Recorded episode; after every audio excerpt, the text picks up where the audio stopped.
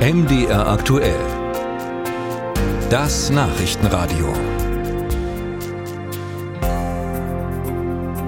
Das Versprechen von Netflix lautet ja tausende Filme und Serien jederzeit verfügbar, überall.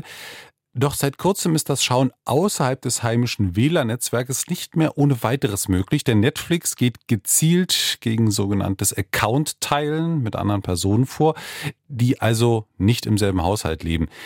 Viele haben sich bisher so ja Abogebühren gespart, obwohl es eigentlich streng genommen schon immer gegen die Nutzungsbedingungen von Netflix verstoßen hat. Aber wie findet denn jetzt der Konzern eigentlich raus, dass jemand, der eben nicht zum Haushalt gehört, trotzdem gerade mit diesem Account Serien zum Beispiel schaut? Und was bedeutet die Änderung von Netflix-Kunden? Nies Bula berichtet. Bestätigen Sie, dass dieser Fernseher zu Ihrem Netflix-Haushalt gehört? Diese Meldung blitzte in den vergangenen Wochen bei vielen deutschen Streaming-Nutzern auf dem Fernseher beim Start der Netflix-App auf. Das US-Unternehmen geht davon aus, dass 100 Millionen Haushalte weltweit das Film- und Serienangebot mit den Zugangsdaten anderer benutzen.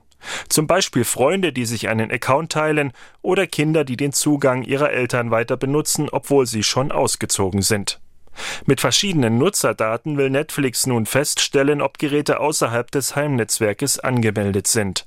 Auf Anfrage von MDR aktuell teilt das Unternehmen schriftlich mit. Für einen reibungslosen Ablauf nutzen wir Informationen wie IP-Adressen, Geräte-IDs und Kontoaktivitäten, um festzustellen, ob ein im Konto eingeloggtes Gerät zum Netflix-Haushalt gehört. Bei allem gilt, wir erfassen keine GPS-Daten, um den genauen physischen Standort von Geräten zu bestimmen. Doch ist jetzt Netflix im Urlaub passé?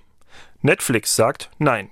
Jörg Geiger, Redakteur beim Magazin Chip, erklärt, wie das Streamen auf Reisen nun funktioniert. Wenn man das Handy dabei hat und äh, mit dem Handy zu Hause im WLAN mein Netflix gestartet hat, dann ist sozusagen ja das Handy damit assoziiert. Also hat man das Handy dann auch im Urlaub dabei und startet dann dort auch Netflix, dann wird erkannt, okay, hier bewegt sich anscheinend jemand von seinem Haushalt irgendwo anders hin. Plus, ich kann dann auch dort wieder Geräte verbinden, also zum Beispiel der Hotelfernseher. Doch die Nutzung an einem Ort außerhalb des heimischen Netzwerks ist zeitlich begrenzt.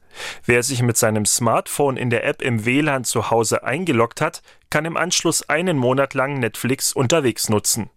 Kunden, die längere Auslandsaufenthalte planen, werden nach Ablauf des Monats blockiert.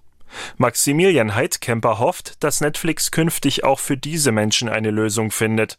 Er ist Digitalexperte in der Verbraucherzentrale Rheinland-Pfalz. Ich erwarte von Netflix, dass sie das erste Mal wahrnehmen und nicht einfach die Leute ausschließen und insbesondere auch massenweise berechtigte Nutzerinnen ähm, von ihrem Account abklemmen. Also, dass da mit Augenmaß vorgegangen wird, dass man vor allem auch entsprechende Feedback-Funktion etabliert, dass man da, wo es hakt, schnell dieses Feedback reingeben kann.